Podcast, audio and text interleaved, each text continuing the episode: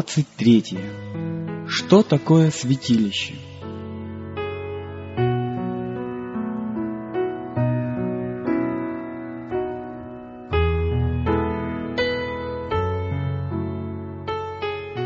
Основанием и столпом адвентистской веры является следующее место из Священного Писания. На 2300 вечеров и утр и тогда святилище очистится. Эти слова были знакомы всем верующим в скорое пришествие Господа. Тысячи уст произносили это пророчество как символ своей веры. Они сознавали, что на предсказанных там событиях зиждились их лучшие надежды и ожидания.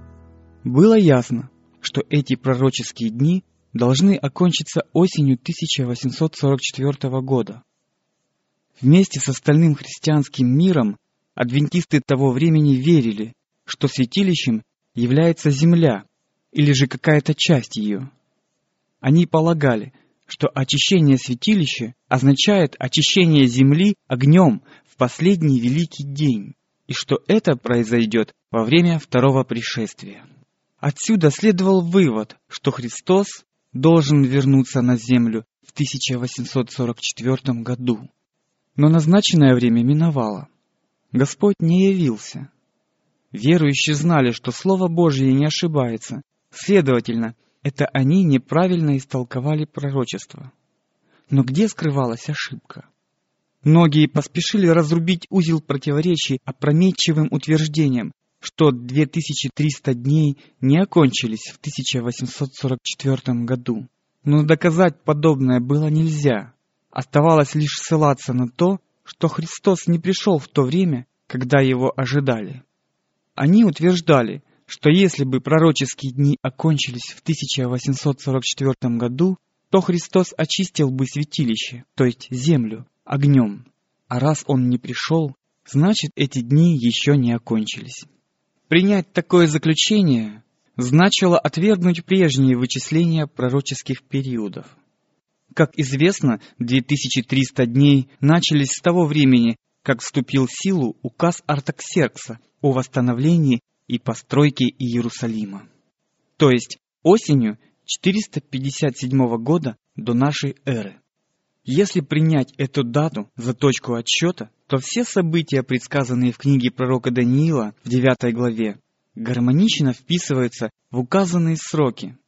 69 седьмин или первые 483 года из 2300 лет предшествуют Христу Владыке, а его крещение и помазание Святым Духом в 27 году нашей эры полностью соответствуют такому исчислению.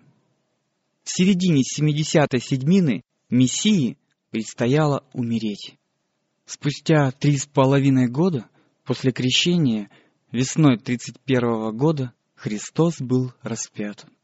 70 седьмин или 490 лет отводились специально для иудеев. По истечении этого периода иудейский народ окончательно отверг Христа, воздвигнув гонения на его учеников. И в 34 году апостолы обратились к язычникам. По окончании 490 лет от периода 2300 лет оставалось еще 1810 лет – если от 1934 года отсчитать 1810 лет вперед, то мы получим 1844 год. И тогда, как сказал ангел, святилище очистится. Все предыдущие части пророчества исполнились в строго определенное время. В этом исчислении казалось все ясно и взаимосвязано, за исключением одного. В 1844 году не произошло никакого видимого события, которое можно было принять за очищение святилища. Отрицать тот факт, что пророческие дни окончились в 1844 году, означало запутать все окончательно и в то же время отказаться от положений, подтвержденных безошибочным исполнением пророчества. Но Бог руководил своим народом в великом адвентистском движении. Его сила и слава направляли эту работу, и он не допустил, чтобы мрак поглотил ее, чтобы адвентистская истина осталось заклейменной позором, как ложное и фанатичное возбуждение. Он не мог допустить, чтобы его слова остались неясными и неопределенными. Хотя многие и отказались от прежнего исчисления пророческих периодов и отрицали правомерность движения, основанного на нем, другие же, напротив, не отреклись от своей веры и того опыта, который оправдывался священным писанием и авторитетным свидетельством Духа Божьего. Они были убеждены, что при толковании пророчеств приняли здравые принципы и теперь считали своей обязанностью не оставлять те истины, которые уже были приобретены, и придерживаться принятого направления в изучении Писания. С молитвой они снова и снова проверяли свои выводы и перечитывали Библию, чтобы обнаружить свою ошибку. Не найдя никакой неправильности в исчислении пророческих периодов, они обратили серьезное внимание на вопрос, касающийся святилища.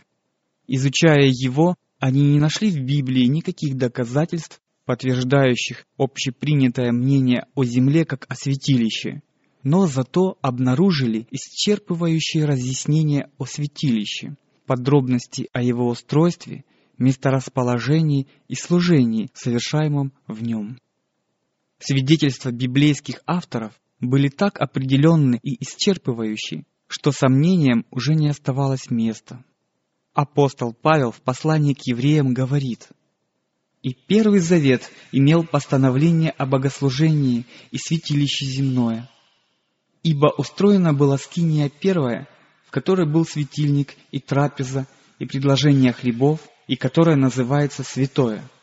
За второй же завесой была скиния, называемая святое святых, имевшая золотую кадильницу и обложенный со всех сторон золотом ковчег завета где были золотой сосуд с манною, жезл Ааронов расцветший и скрижали завета, а над ним херувимы славы, осеняющие очистилище, престол благодати. Святилище, о котором говорит Павел, было скинией, построенной Моисеем по повелению Божьему, как место земного обитания Всевышнего. И устроят они мне святилище, и буду обитать посреди их. Так гласило повеление, данной Моисею во время его общения с Богом на горе. Израильтяне, странствуя по пустыне, переходили с места на место, и Скиния была приспособлена для таких передвижений. Но, несмотря на это, она представляла собой великолепное сооружение. Стены ее были сделаны из досок, покрытых толстыми листами золота в серебряном обрамлении, а несколько покрывал или завес служили крышей, Наружный покров скинии составляли выдубленные кожи, а внутренний был выткан из тонкого полотна с великолепными изображениями херувимов. Во дворе находился жертвенник всесожжения, а сама скиния состояла из двух отделений – святого и святого святых. Они были разделены великолепной завесой из дорогого материала. Подобная же завеса закрывала вход и в первое отделение. В первом отделении, то есть во святом, на южной стороне находился семисвечник, освещавший внутренность святилища и днем, и ночью. На северной стороне стоял стол с хлебами предложения, а перед завесой, отделяющей святое от святого святых, находился золотой жертвенник курения, от которого ежедневно вместе с благоухающим облаком фимиама возносились к Богу молитвы Израиля. Во святом святых стоял ковчег завета, сделанный из дорогого дерева, покрытого золотом, и в нем хранились две каменные скрижали, на которых Бог начертал десять заповедей своего великого закона. Над ковчегом находился великолепной работы престол благодати, служащий крышкой для ковчега. С обоих концов его поддерживали два херувима, и оно было сделано из чистого золота. Здесь, в облаке славы, между херувимами, первосвященнику открывалась слава Божья. Когда евреи поселились в земле ханаанской, Скинию заменили храмом, построенным Соломоном. Это было прекрасное огромное сооружение из камня, сохранившее, однако, пропорции и устройство прежней Скинии. Вот что собой представляло святилище до 70-го года, когда оно было разрушено римлянами. Конечно, не считая того времени, когда оно лежало в развалинах в дни Даниила. Это было единственное святилище, когда-либо существовавшее на земле, о котором сообщает Библия. Как и говорит Павел, это было святилище Первого Завета. А разве Новый Завет не имеет святилища? Вновь обратившись к посланию к евреям, искатели истины нашли в словах апостола Павла указание на существование второго или же новозаветного святилища. И Первый Завет также имел постановление о богослужении – и святилище земное. Слово также говорит о том, что Павел ранее уже упоминал об этом святилище. Вернувшись к началу предыдущей главы, они прочитали. Главное же в том, о чем говорим, есть то, мы имеем такого первосвященника, который восел одесную престола величия на небесах, и есть священнодействователь святилища и скинии истиной которую воздвиг Господь, а не человек. Здесь говорится о святилище Нового Завета. Святилище Первого Завета было воздвигнуто человеком. Оно было построено Моисеем, а святилище Нового Завета воздвигнуто Богом, а не человеком. В том святилище совершали служение земные священники. В этом же священнодействует Христос, наш великий первосвященник, стоя одесную Бога. Одно святилище было на земле, другое — на небе. Далее. Скиния, построенная Моисеем, была сооружена по образцу, предложенному Господом. Он повелел, «Все, как я показываю тебе, и образец скинии, и образец всех сосудов его, так и сделайте». Это повеление было повторено. «Смотри, сделай их по тому образцу, который показан тебе на горе».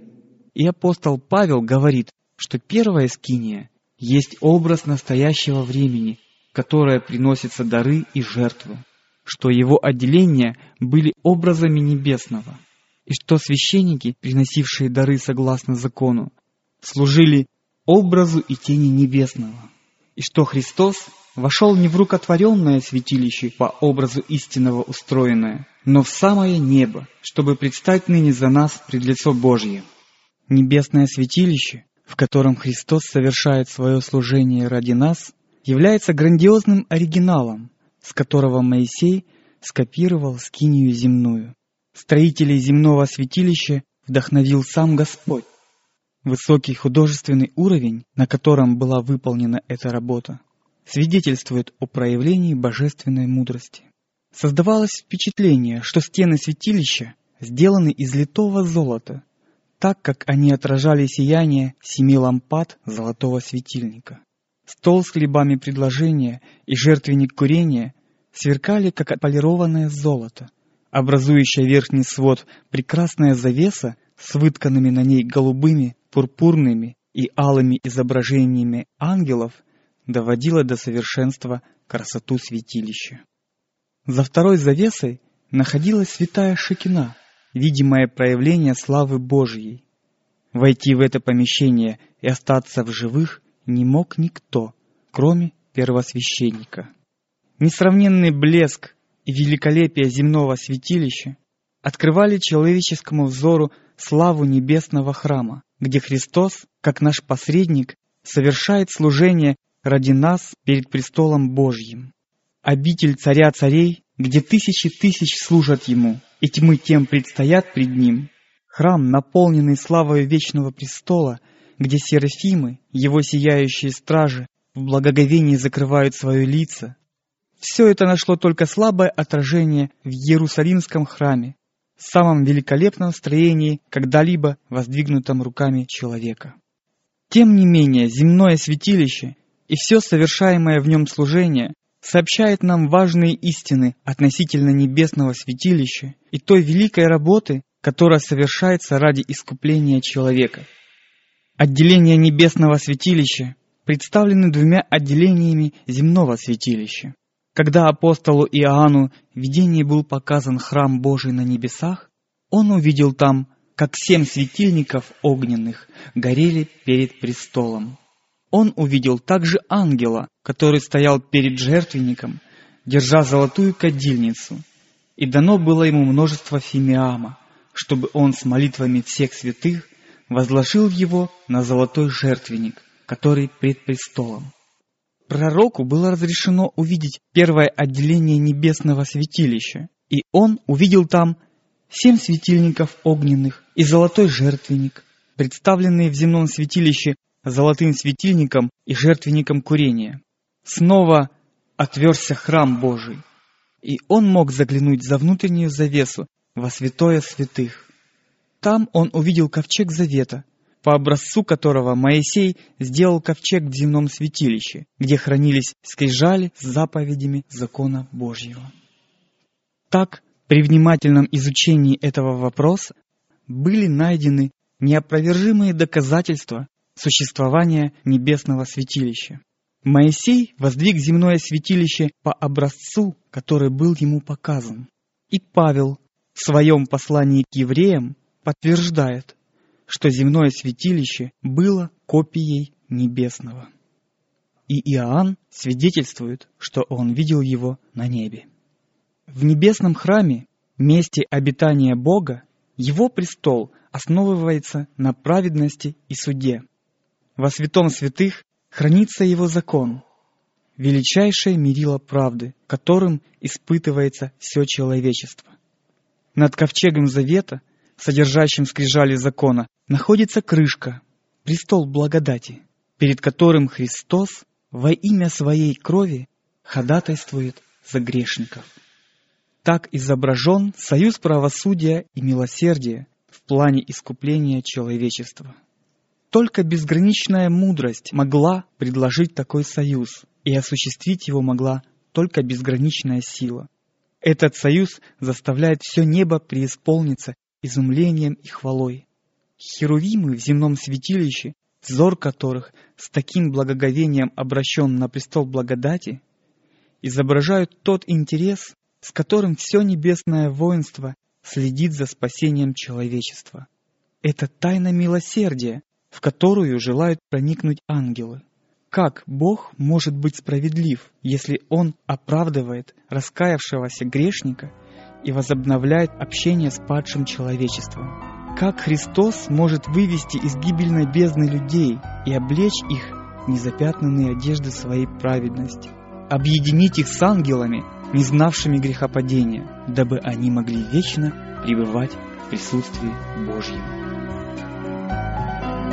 Христа,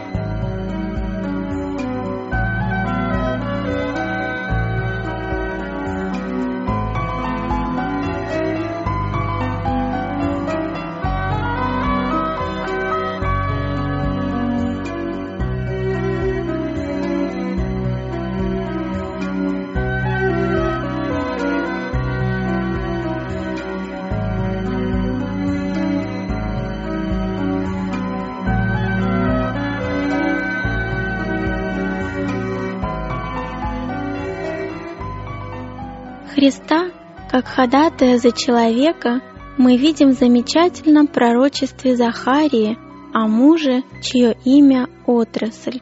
Пророк говорит, «Он создаст храм Господень и примет славу, и воссядет, и будет владычествовать на престоле своем, будет и священником на престоле своем, и совет мира будет между тем и другим». Он создаст храм Господен.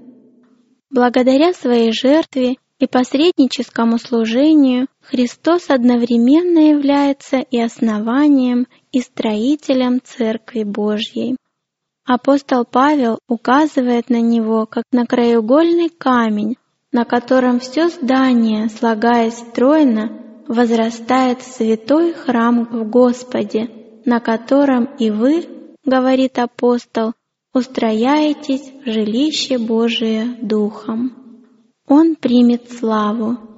Христу принадлежит слава искупления падшего рода человеческого. В вечности будет звучать песнь искупленных, Ему, возлюбившему нас и омывшему нас от грехов наших, кровью Своею, слава и держава во веки веков. Он воссядет и будет владычествовать на престоле своем, будет и священником на престоле своем. Ныне он еще не восседает на престоле своей славы, ибо царство славы еще не установлено на земле. Только после окончания его посреднического служения Бог даст ему престол Давида, отца его, и царство, которому не будет конца. Как священник Христос сейчас восседает с Отцом на Его престоле. Вместе с вечно живущим на престоле восседает тот, кто понес наши болезни, кто, подобно нам, искушен во всем, кроме греха, чтобы искушаемым помочь. Если бы кто согрешил, то мы имеем ходатая пред Отцом, он вменяет нам в заслугу свое израненное и пронзенное тело, свою беспорочную жизнь, пробитые руки, пронзенный бок, ноги со следами от гвоздей. Все это взывает о помиловании падшего человека, который искуплен такой высокой, бесконечно дорогой ценой. И совет мира будет между тем и другим. Любовь Отца не меньше, чем любовь Сына, является источником спасения для заблудшего человечества. Иисус так сказал пред Своим вознесением. «И не говорю вам, что я буду просить Отца о вас, ибо Сам Отец любит вас». Бог во Христе примирил с собою мир, и в служении небесного святилища Совет мира будет между тем и другим. Ибо так возлюбил Бог мир, что отдал Сына Своего Единородного, дабы всякий, верующий в Него, не погиб, но имел жизнь вечную. На вопрос, что такое святилище, Священное Писание отвечает весьма определенно и ясно. Выражение «святилище» как оно употребляется в Библии, относится, во-первых, к скинии, воздвигнутой Моисеем по небесному образцу, и, во-вторых, к истинной скинии на небе, на которую указывало земное святилище. Со смертью Христа оканчивалось и прообразное служение. Истинная скиния на небе является святилищем Нового Завета. И так как пророчество Даниила в 8 главе 14 тексте полностью исполнилось уже в новозаветное время, то святилище, о котором говорится в нем, должно быть святилищем Нового Завета. По окончании 2300 дней в 1844 году на земле уже давно не было святилища. Таким образом, пророчество – на 2300 вечеров и утр, и тогда святилище очистится, без сомнения указывает на небесное святилище. Оставалось ответить на самый важный вопрос, что такое очищение святилища. В Ветхом Завете говорится о служении очищения земного святилища, но разве на небе что-либо нуждается в очищении? Послание к евреям в 9 главе ясно говорится об очищении как земного, так и небесного святилища. Да и все почти по закону очищается кровью, и без пролития крови не бывает прощения. Итак, образы небесного должны были очищаться сими, самое же небесное — лучшими сих жертвами а именно драгоценной кровью Христа. Очищение как в прообразном служении, так и в действительном должно было совершаться кровью, в первом случае кровью животных, а во втором — кровью Христа. В послании к евреям апостол Павел указывает, что очищение должно совершаться посредством крови, потому что без пролития крови нет прощения. Грех должен быть прощен, отпущен или изглажен. Но какое отношение имеет грех к святилищу, будь то на небе или на земле? Ответ на этот вопрос можно получить, обратившись к символическому служению, потому что священники, совершая земное служение, служили образу и тени небесного. Служение в земном святилище состояло из двух частей. Ежедневно священники служили во святом, а раз в году первосвященник совершал особый обряд примирения во святом святых для очищения святилища. Изо дня в день кающийся грешник приводил свою жертву к дверям скинии и, возлагая руку на голову животного, исповедовал грехи, прообразно перенося их на невинную жертву. После этого животное убивали. Без пролития крови, говорит апостол, не бывает прощения. Душа тела в крови. Нарушенный закон Божий требовал жизни преступника. Кровь, символизировавшая жизнь грешника, вина которого переносилась на жертвенное животное, вносилась священником во святое, и он окроплял ею завесу, за которой находился ковчег завета, содержащий нарушенный грешником закон. Посредством этого обряда грех символически переносился в святилище через кровь. В некоторых случаях кровь не вносилась во святое, но тогда священники должны были съедать мясо, как и повелел Моисей сыновьям Аарона, говоря, «Она, жертва, дана вам, чтобы снимать грехи с общества и очищать их пред Господом». Оба обряда равным образом символизировали перенос греха скающегося грешника во святилище. Это служение совершалось изо дня в день в течение целого года.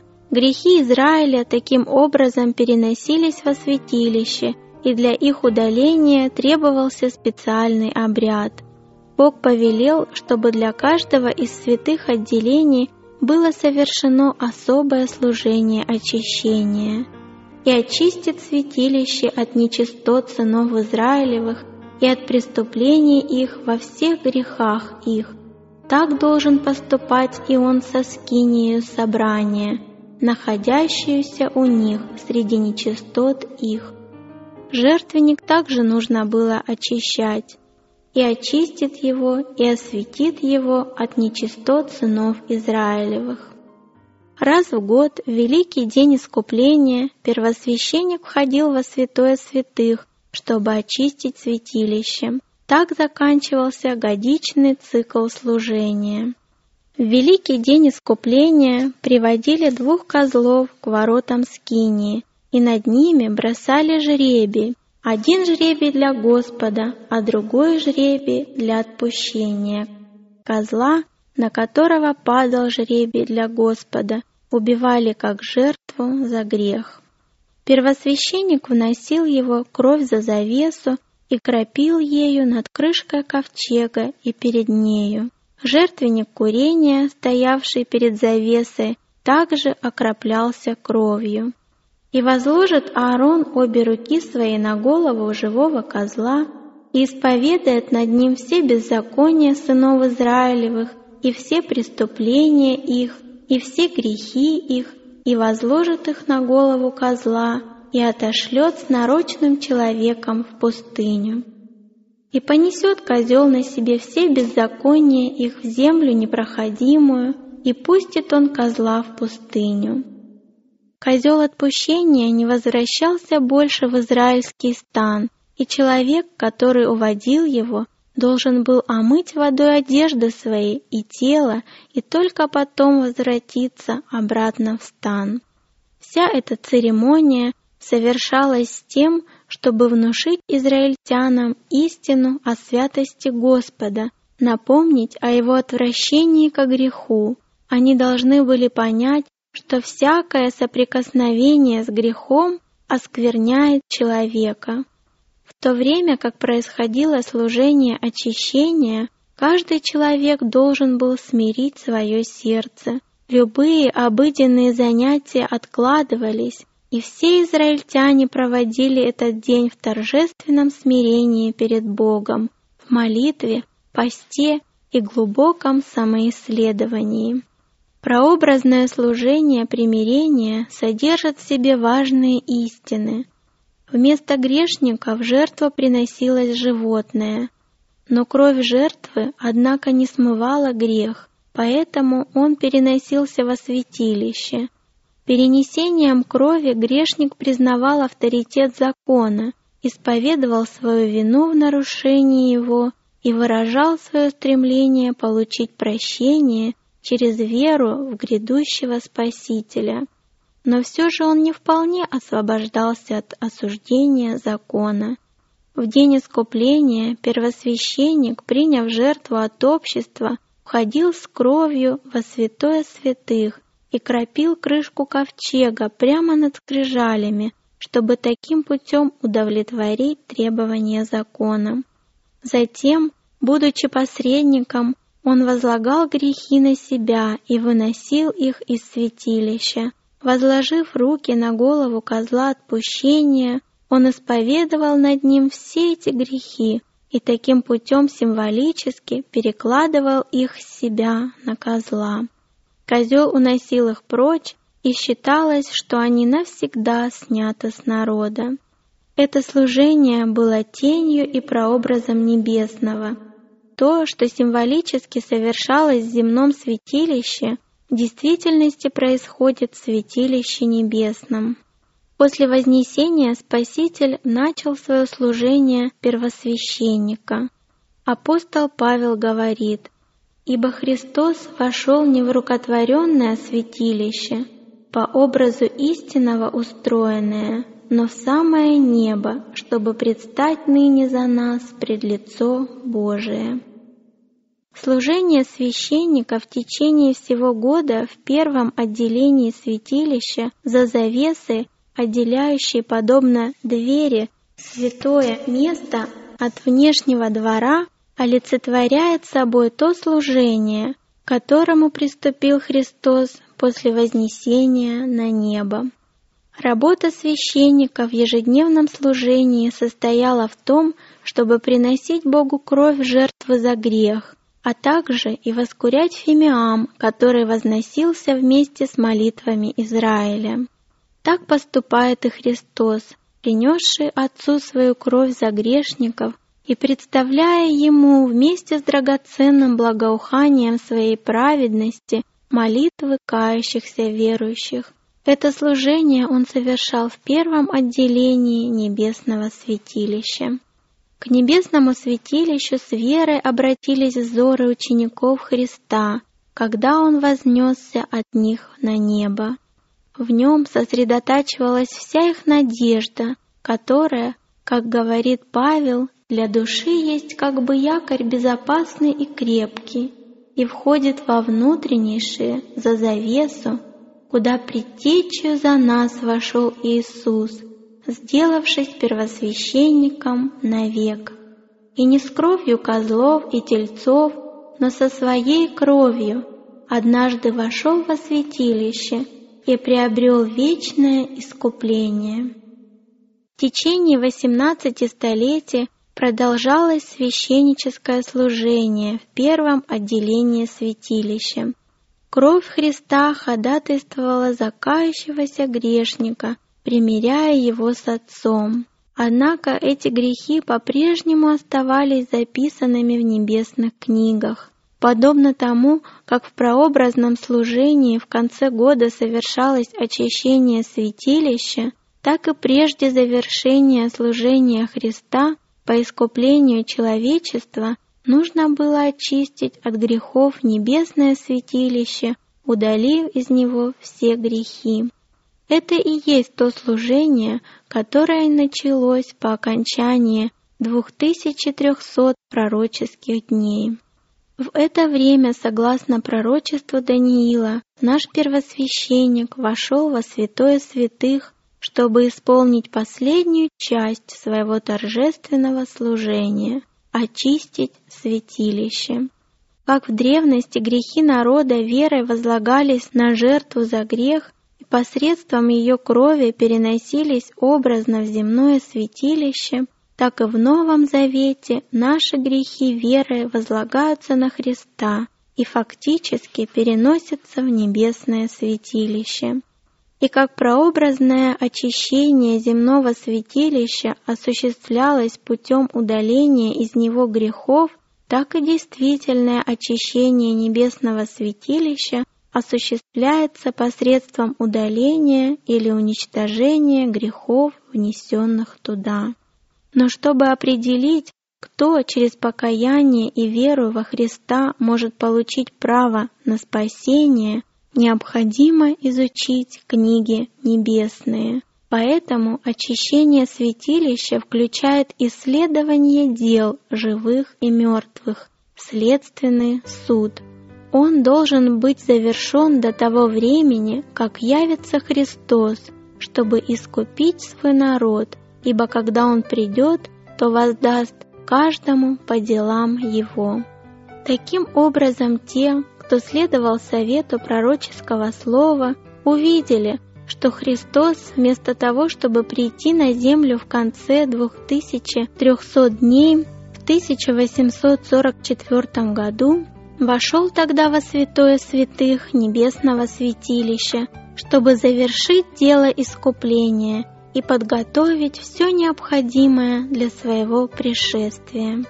Стало очевидно, что если закланный козел указывает на Христа как на жертву, а первосвященник олицетворял собой Христа как посредника, то козел отпущения символизировал сатану, породившего грех, на которого впоследствии будут возложены грехи всех искренне раскаявшихся людей. Когда первосвященник кровью жертвы, закланной за грех, удалял грехи из святилища, он возлагал их на козла отпущения – когда Христос своей кровью удалит грехи своего народа из небесного святилища, Он возложит их на сатану, который по приговору небесного суда должен будет понести окончательное наказание. Козла отпущения уводили в необитаемую пустыню, чтобы он никогда больше не возвратился в стан сынов Израилевых. Подобным же образом и сатана будет навеки изгнан от лица Божьего и от его народа и перестанет существовать после уничтожения греха и грешников.